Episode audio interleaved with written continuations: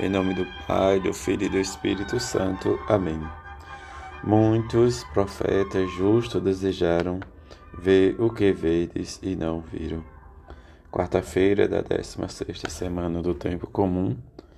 Evangelho de Mateus, capítulo 13, versículo 16 a 17.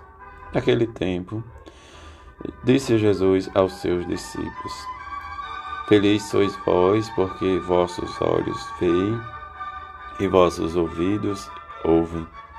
Em verdade vos digo: muitos profetas e justos desejaram ver o que vedes e não viram, desejaram ouvir o que ouvis e não ouviram.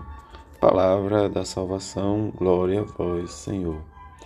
Hoje a igreja também celebra a memória de São Joaquim e Santa Ana, pais de Nossa Senhora. Os nomes dos pais de Maria são conhecidos por intermédio do apócrifo Proto-Evangelho de Tiago, no século II. O culto de Santa Ana é documentado no Oriente no século VI, no Ocidente no, Ocidente, no século X. O de São Joaquim no século XIV, no rito bizantino no dia 25 de julho se recorda a dedicação em Constantinopla de uma basílica em honra de Santa Ana, em que esses dois grandes homens, pais da Virgem Santíssima, em que se, se dispuseram a educar a Virgem, a escolhida, predileta, a cheia de graça.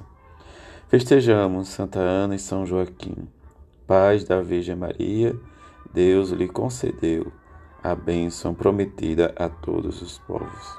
Em que nesta liturgia possamos fazer memória de nossos avós espirituais.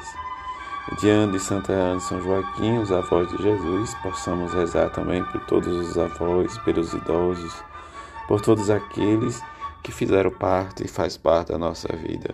Esta ação de graças para lembrarmos que Deus usa cada um de nós como instrumento e principalmente aqueles que se deixam fazer seu instrumento. Nos transmite a fé e a sabedoria divina e celebrar com grande alegria esta dádiva que Deus concede a cada um de nós. Cada dia que nós realmente o seguimos a seu Filho e testemunhamos a sua misericórdia.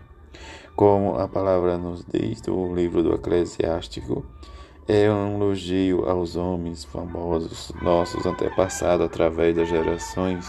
Esses homens né, de misericórdia são um gesto de bondade, não serão esquecidos. Diante disso vem a descendência, a herança, em que devemos manter fiéis às alianças, graças aos seus testemunhos. Diante disso, o salmista vai nos dizer: O Senhor vai dar-lhe o trono de seu pai, o rei Davi. E diante do seu juramento que Davi, o Senhor faz a Davi, uma promessa que jamais renegará, um herdeiro que é fruto do teu ventre, colocarei sobre o trono em teu lugar. O Evangelho nos fala desses dois versículos, em que os olhos veem os ouvidos né, diz, diante da circunstância da ação de graça que Jesus reza junto com os discípulos, de que eles são privilegiados por verem ele e aqueles que o desejaram ver. Circunstância em que essa liturgia em que olhamos os nossos pela fé, mas também pela atitude misericordiosa de Deus. Em suas memórias ou em sua memória em que perpetuamos diz pelo tradição da igreja em que nos traz São Joaquim e Santa Ana, os avós de Jesus. E reconhecer a fé mesmo dos profetas e do justo que é os nossos antepassados, daquelas gerações. E diante disso, ouvi a pregação enviada por Deus pelo seu próprio Filho. Como ele vai dizer, são felizes porque eles foi, foi concedido conhecer o mistério do reino do céu. Nosso Papa Francisco vai nos dizer que neste dia é uma honra para nós, diante da circunstância em que são Joaquim e Santa Ana, interceda por nós.